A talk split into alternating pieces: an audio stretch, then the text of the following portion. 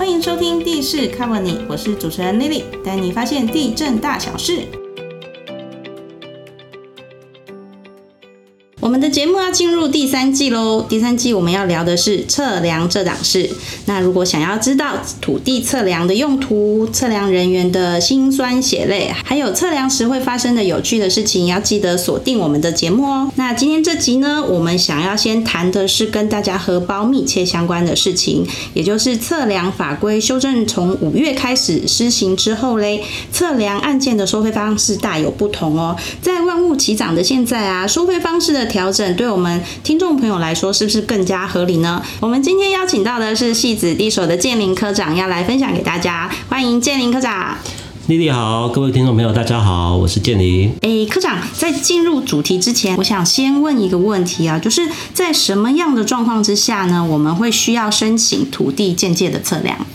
呃，像一般民众如果要买卖土地啊，或者是有建筑使用，像盖房子啊，或者是盖围墙啊，嗯，还有要厘清土地的使用的范围，都会来申请做间接的测量。厘清土地使用范围的话呢，是不是像之前我们经常可能会在呃社会新闻上看到，就是呃邻居甲觉得邻居乙占用了他的土地？是这样的一个情形。其实所谓的这些争吵，其实大部分都是民众不清楚自己土地真正使用的范围在哪里。这个通常都可以透过间接测量来做解决。嗯，原来是这样。那为什么法规会需要做修正呢？有没有什么特别的原因？这个就要说到我们测量收费标准它从立法以后到现在三十几年都没有改过。三十多年啊。嗯，三十多年都没有改过。那在修法之前的旧法规呢，主要是以土地的面积越大，它的收费就越高。哦，那也就是说你的持有的土地越大，收费就越贵。这样没错没错。五月一号之后，我们的计费方式就改为以量计价的方式，你测多少缴多少。嗯，这样听起来好像是比较合理哦，测多少缴多少。是，嗯，所以说呢，如果有像科长刚刚提到的土地买卖啊，这些就是需要进行土地的鉴界。那不过在新法实施之后呢，这个费用会要怎么计算？我们新法实施之后呢，我们的收费方式就是我们的基本费用再加上我们的施测费用。嗯，那基本费用呢是以面积来做分级，是分成四级。嗯哼哼。那施测费用呢，就是我们会以界址点来做计收。界址点？对，这边要跟民众解释一下所谓的界址点，就是我们一个土地它会是。有弯弯曲曲的不同的经界线，经界线跟经界线中间的那个交点就叫做界址点。哦，那我们到现场去做间界的时候，主要就是放样那个界址点。当我们放样两个界址点的时候，两点的连线连起来，它就是一条经界线，就是地级线。哦，原来是这样的。是的。那我们在现场放样的界址点呢？每五点呢，就收一千块，嗯，的施测费。嗯哼哼。那在就第六点以上到第十点，六到十点呢，就是第二级，就再多加收一千块。哦，以此类推，以此类推。嗯。那如果是呃一笔四公顷的土地，它的呃面积达到四公顷，可是我们要测量的界址点并没有这么多。嗯。在修法以前呢，这一笔土地呢，它就会收每一公顷四千块，那四公顷就要收一万六千六，没错。那如果但是修法之后呢，我们会依照你的需求，对，因为我们的面积基本费最多收到四级就是四千块钱，四千块。那这一笔四公顷的土地基本费就是四千块。嗯。那如果你测量的界址点呢，比如说是测十点好了，哦，那就是第二级两两千两千块。所以我们的施测费是多少呢？丽丽？突然 Q 到我，这样就是四千加两千等于六千元。没错，你看一万六跟六千块是不是差很多？对。所以这个在修法之后呢，我们的大面积的土地做建界其实是比较划算的哦。哦，也就是说你的。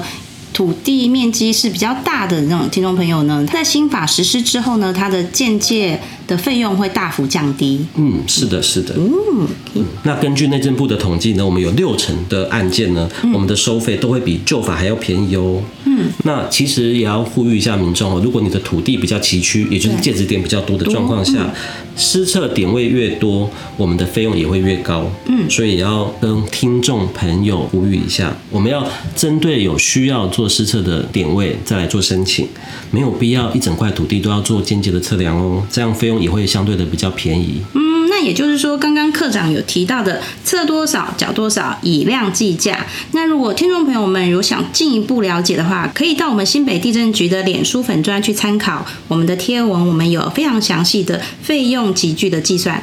那除了收费的改变之外呢，还有没有一些是不一样的地方嘞？当然有不一样的地方喽。以前呢，我们在申请鉴界的时候需要自行购买界标。嗯，那我们现在的施测费里面呢，已经包含了界标的成本，而且我们的测量人员呢，也会把界标帮民众带到现场去。哦，那也就是说，以前的话呢，民众要跑一趟地所，然后自行购买，再把这些界标扛回家。那现在就不用了，现在就是帮你传边边啊，那也不用担心买的太多或是买的太少这回事。对呀、还有一点非常重要哦，就是新法施行后呢，民众就必须要先指定戒指点，才能够申请做鉴界哦。诶，那我要怎么知道要指定哪一些的戒指点？大家可以上那个内政部的土地付账规费服务网查询，站上面呢可以自行选那个戒指点，那个网站还能估算费用，下载的档案还可以附在案件里面当附件，让测量员更清楚申请的点位是哪里哦。那这样听起来真的很方便诶，连收费都帮你先算好，那在家线上申请就可以了。但是如果说啊，民众是第一次申请啊，也不太了解，或者是说也没办法自己申请，这个时候怎么办？这个时候呢，我就要先跟大家工商服务一下我们戏子地震事务所的服务。工商时间到了。没错，因为我们这次修法后，有很多民众都不了解收费的方式的改变，嗯，所以我们戏子地震事务所呢，特别在一楼的服务台呢，安排了专人帮民众上那个土地付账的规费试算的服务网。会有我们地所的同仁在旁边亲切的服务。没错没错，而且会一路咨询到附件印出来，给民众直接去柜台做间接的申请。